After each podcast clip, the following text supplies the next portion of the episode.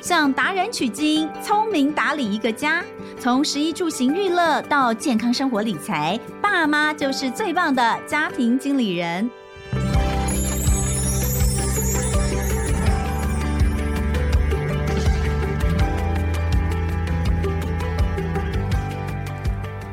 大家好，欢迎收听《亲子天下家庭经理人》，我是主持人萧同文。哇，这个时序即将要进入十二月哦，大家又开始要来想一想换季这件事情哦。在家里换季最麻烦的就是衣物的收纳，或是被褥哦、床这个寝具的收纳，这真的是一大考验。通常哈、哦，不管你是夏天过了。要把夏天衣服收起来，把冬天衣服拿出来，还是一样的，就是你到了夏天要把夏天衣服拿出来。经过了一个冬天或一个夏天，台湾的潮湿环境常会让你发现，哎，我衣服不是本来应该是有洗干净的吗？可是为什么拿出来之后发现它好像有点味道，或是甚至是有点斑哦，就是黄斑。所以这个衣物的收纳哦，真的是要在之前你在收的时候你就要做好，以免你拿出来的时候会有很多麻烦的地方。所以今天呢，一样的，我们就请到我的好朋友来教大家。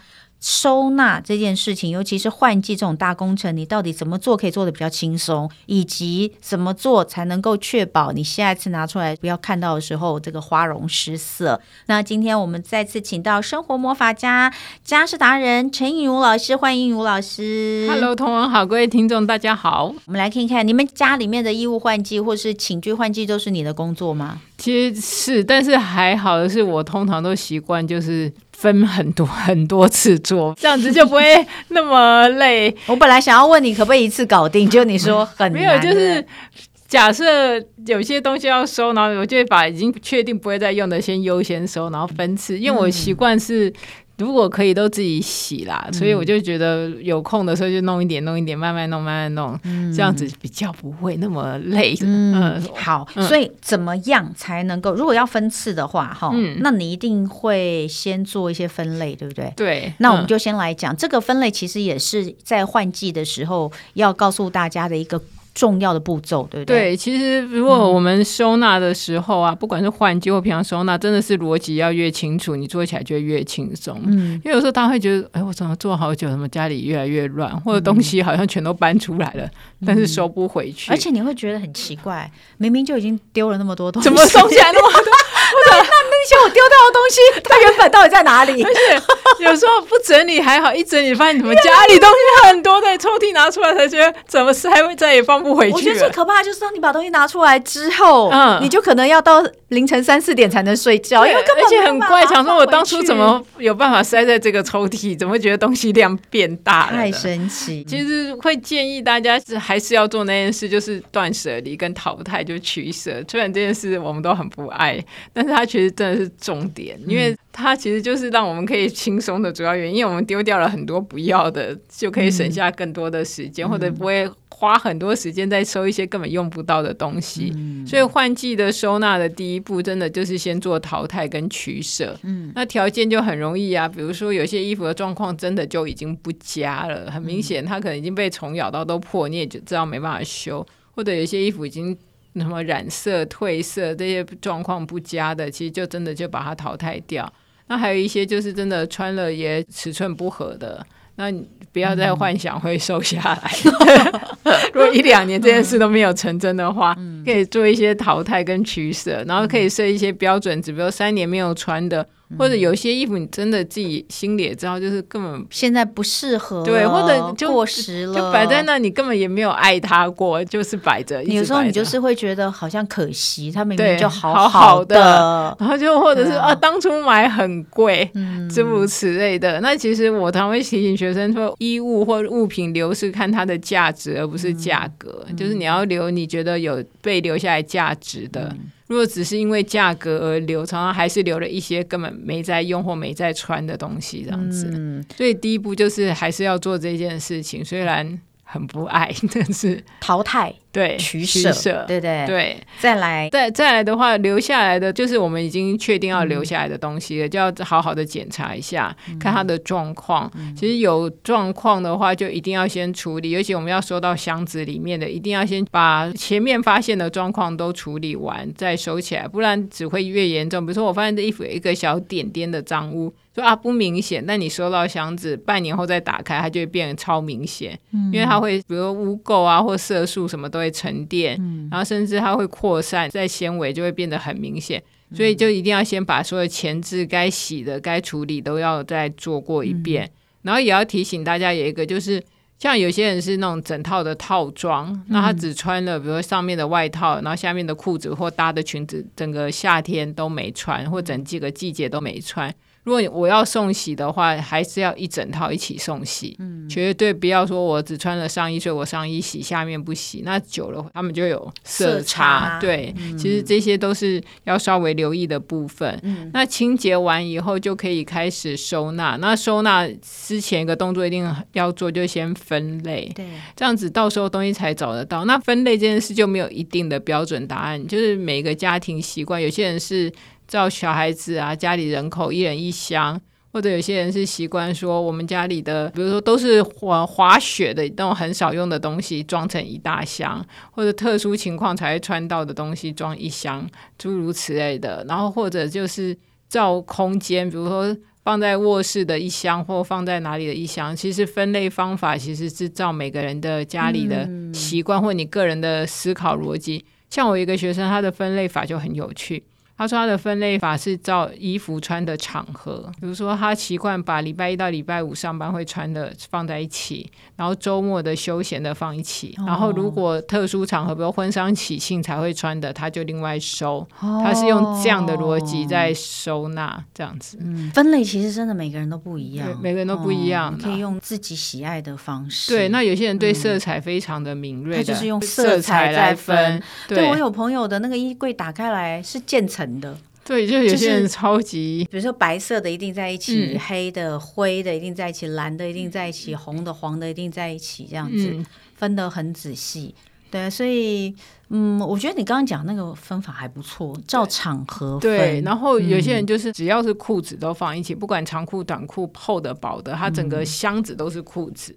他不照季节，也有人是这样，但是说有没有说是对还是错？我觉得没有，就是他自己找得到。然后他收的时候，他觉得他脑子也会变得很清楚，因为是他觉得适合他的一个概念。其实我觉得哦、嗯、大部分人应该都会这样，像我就是短袖的放在一起，对，长袖的放一起，到类型衣物的类型，长裤放一起，短裤放一起，嗯、可能牛仔裤一类放一起。对、嗯，我就是还有一种好处，就是当你全部都放一起的时候，你就会发现，天哪！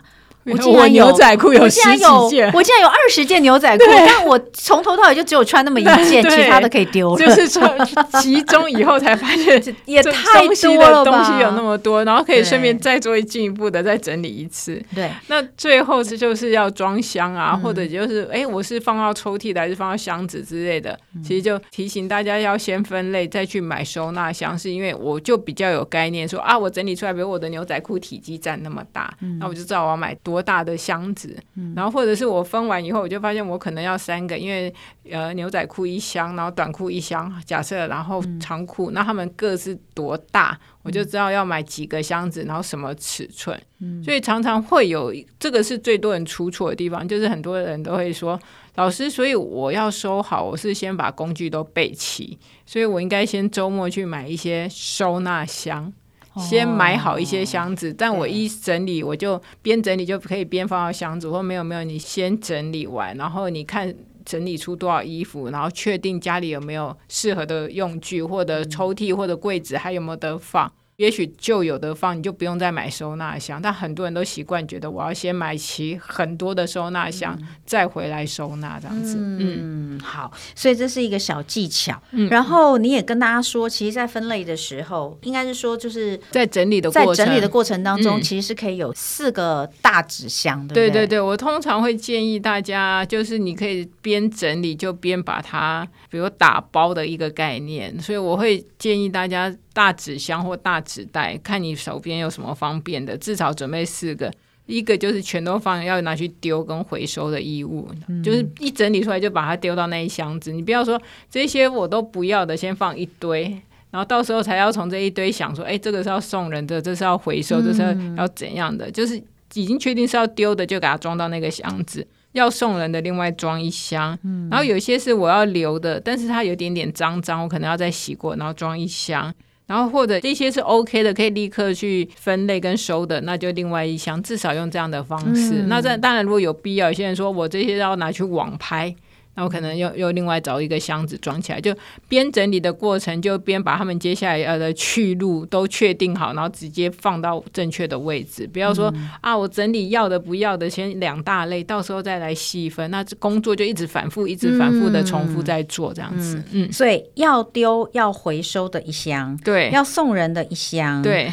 要再次清洗，对，这个是我们要留，但是要洗一下再收起来的。然后要留，而且已经准备要收的，不需要洗的，对，就先一箱的，嗯，对，至少这样子的方式。再来，我们就要讲到清洗的问题哈，因为呃，这个之前我跟映茹也聊过好多次，对，就是说到底为什么衣服拿出来就明明是洗干净，我觉得我已经洗过了才收，嗯，那为什么出来还是会泛黄？其实呃，映茹老师之前有讲，你有可能是没有洗，对不对？对，就是。有两种可能，都是跟肝有关，一个是干净，一个是干燥。嗯，那如果我的泛黄是很局部，比如说我就只有衣领这一块，嗯、然后袖口这里黄，那一定就是没洗干净。对，然后或者就是只有一两个点点，很明显的那种点状，嗯、那可能真的就是当初有。喷到什么脏污没，没发现？对，没发现。嗯、所以如果真的就是那种超级很局部的，而且都是我们平常容易弄脏的地方，嗯、它变成黄或者黑黑的，那个应该以后就是我们在洗衣服要加强去污这一块这样子、嗯。可是我要跟大家分享啊，我跟你说，我就是有一件米白色的大衣，嗯，那我很确定，我那个大衣我就要换季之前，我都会去送洗，嗯，然后送洗回来之后包着那个塑胶套哦，嗯、就是那种透明的塑胶袋啦，嗯、就是那个干洗店拿回来，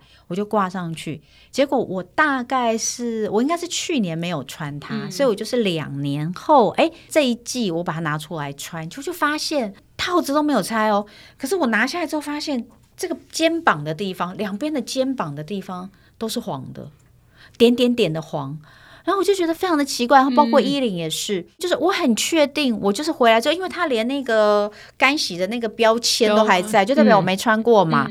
后来想怎么会这样呢？然后我就去问那个洗衣店老板，嗯、我就跟洗衣店老板说，我有发现，它就是衣架吊着的地方，嗯，就是衣架吊着的那一条，嗯、他就说是潮湿，他跟我说是潮湿，因为他说你只有那边吗？我说对，只有那边。他说你是太久没穿，所以你摆在那边它还是会潮湿，嗯，所以那潮湿的话，他说因为呃它是挂着的嘛，嗯嗯、所以挂着的就会这个地方感觉就是。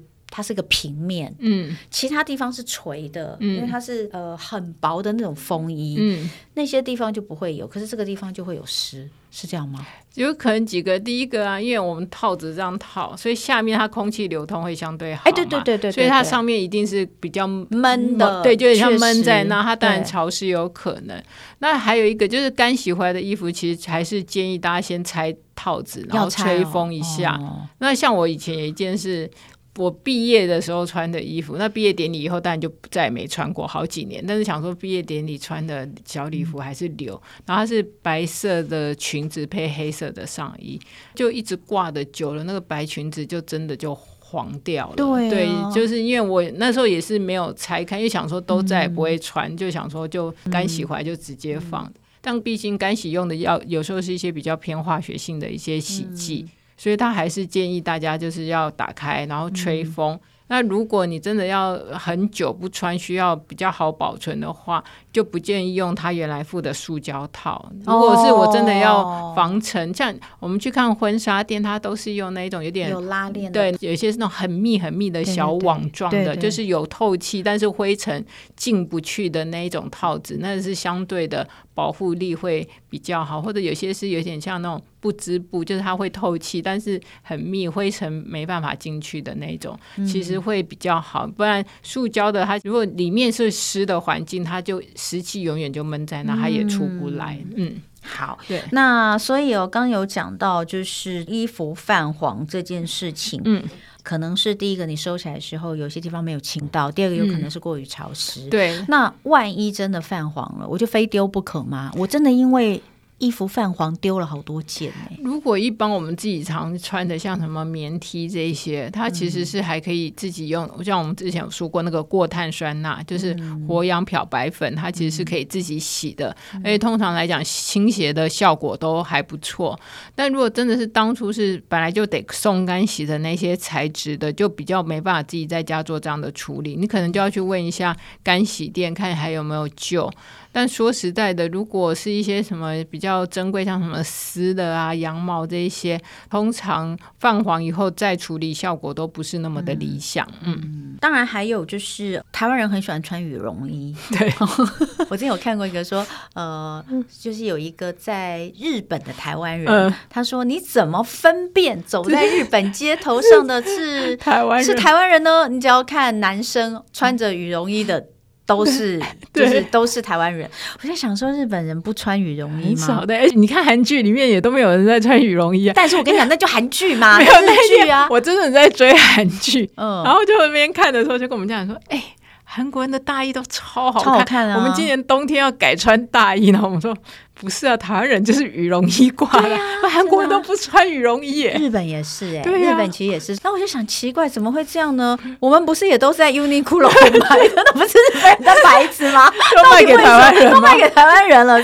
好啦，羽绒衣怎么清理？好，羽绒衣基本上都是可以水洗的，那其实也是可以丢洗衣机洗，但是就记得几个件事情，就是羽绒衣因为直接放。放到洗衣机，它都会浮在水面嘛。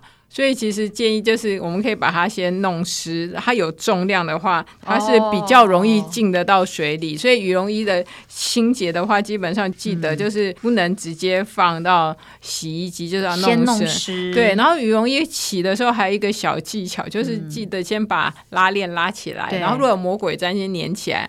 那大家会说，哎，我不是应该让它开开着让洗会洗的比较干净吗？但其实怕的原因就是因为羽绒衣它的那个，比如内里有些都做。比较薄，那如果我们有拉链或者是魔鬼粘的地方，怕会勾到内里。那只要一点点小洞，羽绒就会从里面一直跑出来。哦、然后这个这个发生几率不高，但还真有人发生过。嗯、就我上次有一个学生，他就说：“哦，你不早讲，我就发生这种惨事。嗯”他说：“就是勾破，然后还在一直洗，洗的过程羽绒就一直。”他说：“这是个悲剧。”他说：“那个悲剧，而且脱水完干了以后一打开就。” 他跟我说是洗脱烘的话，他就说：“你记不记得以前菜市场一个那个杀鸡在脱毛的机器？”我说：“我知道你在说。”他说：“我家的洗衣机现在就超级像那个。”天啊！然后我说：“那你至少要高兴，代表你的羽绒衣是真的羽绒。”他说：“一点都不高兴，那个真的很惨。嗯”然后其实羽绒衣的话，我们还是洗的时候要先局部去污。那大部分羽绒衣会脏的，当然不外乎就是像袖口、然后衣领，然后还有一个地方。就是口袋这里，因为冬天大家很喜欢把手插到口袋，哦、那口袋有时候手又脏脏的，所以口袋是旁边会有点脏。然后有些是长版羽绒的话，然后它可能坐下来或者什么会拖到地，嗯、那个下摆的地方其实也是比较容易脏的。但是如果清洁，就不要拿那种衣领巾那种比较强效的去污的，就拿冷洗巾把局部先刷一下就可以。嗯那帮洗衣机洗的话，其实市面上现在有卖那种羽绒衣专用的洗衣袋，嗯、它就是长得非常大，是专门给羽绒衣用的。如果有的话，其实用洗衣袋保护效果确实会比较好。嗯，那过程中就是有些洗衣机现在已经有那种羽绒专门的洗衣的行程，那个就其实就最简单，你就按了直接洗。那没有的话，其实就是选比较算是什么柔洗啊，什么高级衣料这种比较温和的洗的过程，其实这样。就 OK，嗯，然后脱水时间也不要太长，如果可以设定就短一点，在三十秒就够。嗯，但是羽绒衣比较要留意的是，反而是晒起来的时候，因为我们如果就只是这样晒，不理它，就这样挂起来晒，让它自然干，干到最后很容易。大家会发现羽绒都集中到下摆，对，因为它就变成一坨一坨的干燥，嗯、然后就变成不是蓬的，就会变成感觉有一坨一坨的羽绒。所以快干的时候，建议有空就把它抖一下、拍一下，甚至整个晒完以后，就稍微花一点力把它拍松，嗯、其实这样子它的蓬松度会比较好。嗯、那羽绒原来的那个状态也会出来，嗯、就不会变成感觉是一坨一坨的羽毛的感觉。洗衣店到底怎么洗羽绒？他们洗完都很棒啊！我告诉你，我上次就去问那个干洗店的，对啊，我很熟的。我说老板，因为那个过程，这其实是老板教我说，我不相信你一一件一件拍，你闹那么多时间？啊、然后我说，你真的帮客人拍吗？我不觉得你有那么多时间。嗯、他说，你就拿水管拍。我说才怪，你不可能是。他说好，我告诉你，我都放烘衣机，然后里面放网球。什么叫放烘衣机里面放？他就是用烘衣机烘羽绒，嗯、就是最后干的时候，他就放到烘衣机，然后用低温烘。嗯、但他的目的不是为了烘到干，他只是利用烘衣机在拍打。就温度选低温，然后他在里面拍网球，然后他放网球，他就放个两三颗丢到里头，让拍打的效果更好。对，我就一直逼问老板，老板一开始跟我说啊，就跟你们一样用手拍。我说才怪，你哪有那么多时间？我想说，为什么他们可以出来都那么蓬松？对，他说他就放网球一起去烘，他不仅用烘衣机，因为烘衣机就三百六十度在滚，就一定比手去拍更松嘛。但他不烘到干吗？我认识那个老板说他是。用这样的方式不是为了干，他是为了拍松。但他到底会不会烘到干？他他说他有先晒，然后后面的情况下，它才是用这个的目的，主要不是为了干燥，是为了蓬松这样子。不过真的你要有低温啦，那个不能高温烘。确实是对。然后自己在家，如果你有干衣机的话，也可以用这一招，就是你晒到完了以后，再把它稍微烘一下，它其实就会比较蓬松了。放网球进去，对，放网球，然后滚一滚，用。低温或冷风烘一下就可以了。嗯，嗯，那所以羽绒是比较麻烦，毛衣其实也蛮麻烦。我毛衣基本上我都是送干洗。对，其实毛衣很容易洗失败，嗯、我觉得它比羽绒更容易。是很多人洗起来，要么就是说缩水，然后或者就是说变形。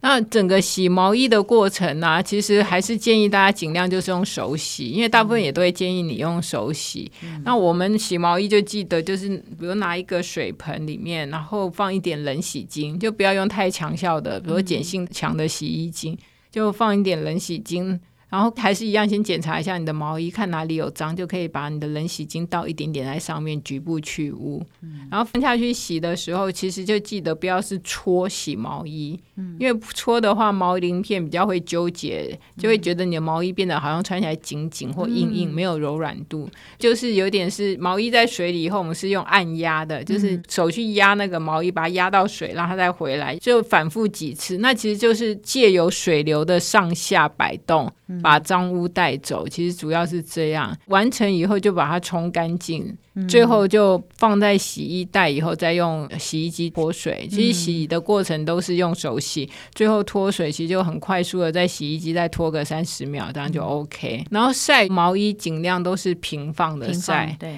对，挂起来的话就很常会有大家说的情况，就是说，哎，我觉得什么变形，它可能是袖子被拉长了，或者什么肩膀的位置也不对了，然后甚至有些是说整件都被拉的有点这样又长然后又松，那就是因为水有力。量，那刚洗完，它是里面还是有含水量，就很容易被拉到变形。我就每次觉得最困难的就是摊平晒。就是没地方晒，对呀、啊，所以我在想，又又进入洗衣店话题。哎、欸，你知道我那个对于洗衣服啊，嗯，我都觉得就是我以前都曾经想说我要开一间洗衣店，因为我觉得我很会洗衣服，我很会把这个脏污洗掉。没有，那是在生儿子之前。你儿子 生儿子，对对，生了儿子之后呢，我就从此他就在打击你的那个功力，我再也不觉得我是一个会洗衣服的妈妈了，再也不觉得了。在以前，我曾经觉得我是可以去开。洗衣店，但我要讲就是那个洗衣店呢，它真的有这么多地方给你平放在那边晾毛衣哦，我都觉得很不可思议。对啊，他们要用哪里啊？他们呢？你现在问一下你的对折披挂的方式吧。啊，对折它一定会有很。那他们有整烫啊，最后有整烫。哦、我们通常自己在家比较没那么费工的整烫。嗯、我也要去问我很熟的洗衣店 老板，叫他告诉我你到底毛衣怎么，我就不相信你们有那么多地方可以平摊的，啊、尤其是你看。冬天大家在换季的时候，那个毛衣量之多，嗯、然后又有那么多厚的什么毯子啊那些，我都不晓得他们怎么样。不过这个如果自己在家里洗毛衣，真的还是要注意一下，而且有一些衣服还是看一下洗标，不见得都可以洗。对，所以其实他们讲到一个最大的重点，就是先看洗标，再做后面我讲的这些事情。也许他根本就只能干洗，那后面我们刚才讲的水洗这件事情，就不要自己轻易的尝试。所以呢，其实最好的方法就是全部都买只能干洗的衣服，你也不用 不用自己洗。你可以告诉我，不是我懒惰，不是我那个花钱给人家洗，是因为它只能干洗。而且现在有些比较连锁型的干洗还可以寄仓，哎，就是你不要立刻拿回来，对对，你就可以省下一些。空间，然后到它快要季节、快要换季时候，它会通知你。对对对，然后洗被子的也是，像我是用那个 app，他还问你说你预计几月才才想要拿回来，你都可以先设定好。他说你不能确切的日期，他只能设，比如十一月上半部、下半部这样，就是没办法说几月几号。但是我已经觉得超方便。不是，你想想看，这其实帮你解决两个问题。嗯，最大的问题其实是收纳，对，你就不用拿回家了。对，因为其实我都是季节到再请他送回来，我就。哇，太好！你就不用花那么多空间，然后而且被子本来就很大，嗯、就很难自己洗的话，其实就解决。大家也可以考虑一下。好，最后我们就很快速来聊一下，就是衣柜怎么样。摆怎么样放可以让它更有效率？对，因为有些朋友会说，哎，如果我的衣柜够大，那我换季一定要收到箱子嘛？其实就不一定。其实如果你可以善用你衣柜现有的空间，有时候也可以是一个不错的换季收纳的一个方式。就像我的表姐他们家的抽屉，就是做那从上面到下面大概有十个，但不是很大，就比较呃比肩膀宽一点。他换季做的事情就是把它。位置换，冬天到他就把冬天那几个抽屉移到比较顺手，就是手伸出来这个平行的位置。然后夏天的或者冷门的什么泳衣，他就放到最上或最下。那他家要有梯子哎。没有，就是这样子一帮我们手举起来的高度而已的这种柜子，这样子他就做一整排小的，然后他就是换抽屉的位置，他就用这样的方式来做一个简单的收。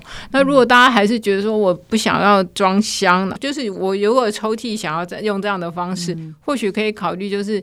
不一定是把所有的衣物全装箱，而是用频率来决定要不要装箱。也许就是把一些真的很少穿，比如我羽绒衣有五件，但有两三件可能是那种超级无敌保暖，可能是我到韩国或滑雪，嗯、或者真的是才会用到的。那我就不要归类的方法是羽绒衣全放一起，我可能把那两三件是装箱，嗯、那其他两件是挂起来，嗯、那搞不好就不用每年到了。冬天结束，全部都要再重整理，嗯、可以用这样以频率来决定哪些要永远留在衣柜这个主要区段，嗯、然后比较不常用的，其实就才装到箱子里。或许可以重新思考用这样的方法。嗯，收获良多啊！嗯、我今天回家第一件事就是要把那些袋子都拆开，就是你刚刚说的，就我干洗的，我都会觉得那个可以当防尘袋，因为它就弄得很漂亮啊，但包的这样整整齐齐。不过其实我上次回去问那个洗衣店老板之后，嗯、他也是跟我说，回去袋子要拆。对，他说，因为其实还是会比较潮湿，对，对，所以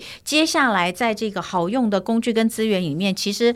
呃，映茹老师第一个要告诉我们的就是怎么样帮助我们的衣柜除湿，对不对？对，我会建议大家，其实除湿机还是要开，嗯、但是有一些小东西是辅助，比如放在抽屉的，嗯、或者是放在我们的衣柜这种小地方。嗯、我觉得有一种叫水玻璃的干燥剂，我觉得还蛮好用。嗯、它其实就是长的是透明的颗粒，嗯、大家一定看过它。它出现在哪里最常见？就是我们买海苔啊，买饼干不都有一个？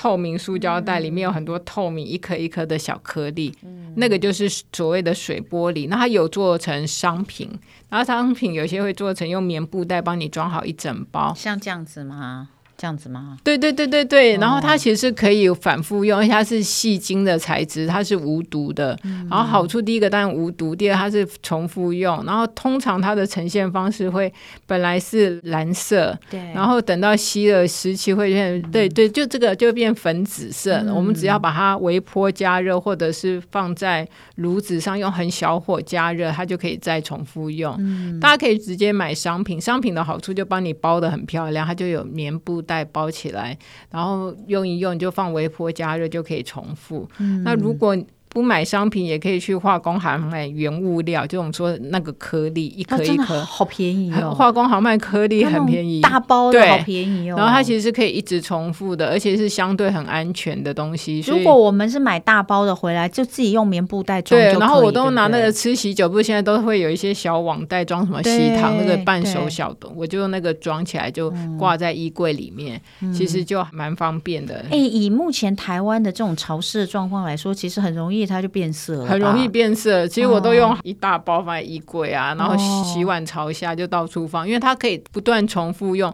嗯，那产品说明是说可以重复三年，但是我发现其实我实际用，我觉得可以超过这样子。超过哇，那真的是蛮划算的。嗯、所以这个就是很简单的，呃，帮助衣服，因为刚刚就讲了衣服泛黄，除了一个就是你没有洗之外，真的有时候很长一个原因，上面有点点是因为太潮湿，对，太潮湿。那如果你没有习惯，就是三不五时就把你的衣橱全部打开来除湿的话，其实放个干燥剂在这边是蛮好用的哈。嗯、那第二个就是你要推荐大家一个收纳箱，对，我其实还蛮推荐就某日系品牌的收纳箱。嗯，那我会推荐它的原因是。它的产品说明其实写的很清楚，我还蛮喜欢的一点、嗯、就是，它除了有容量以外，它还告诉你，嗯、因为我们收纳箱很多时候我们会堆叠的使用，嗯，那堆叠的话，其实这种吗？没有，它比如说也有是上盖型的、抽屉型的，嗯、它都会告诉你说我可以叠几个，哦、比如说可以叠到四个，对。或者有些它会说可以叠到五个、六个，嗯，那我们就比较有概念说啊，我可能一次要叠在一起用的话，因为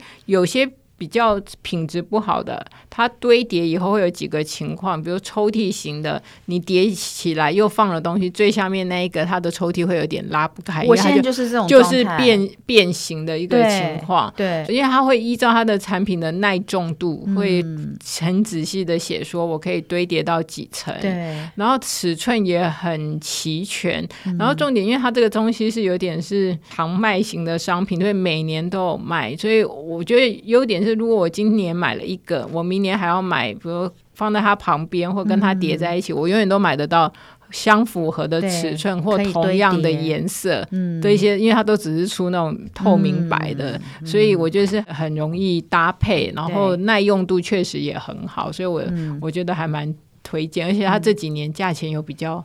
降价了一些这样子，嗯，OK，好，所以这是一些帮助大家在换季收纳时候的一些好物品。那今天还是非常谢谢陈映如老师，希望能够呃让大家在换季的时候不要这么痛苦。最好就是在第一件事情，就是你当你在整理东西的时候，你就可以先丢掉一半。对，你只要丢的多，你在收纳时候的痛苦就会少很多。对，所以这还是一个断舍离。希望大家今年换季，我们就来努力的断舍。舍离一下，再次的谢谢应用老师，谢谢谢谢童文，那也谢谢大家今天的收听。家庭经理人，我是童文，亲子天下 Podcast，周一到周六谈教育、聊生活，开启美好新关系。欢迎订阅收听 Apple Podcast 跟 Spotify，也请给我们五星赞一下。欢迎大家在许愿池给我们回馈，我们下次见喽，拜拜。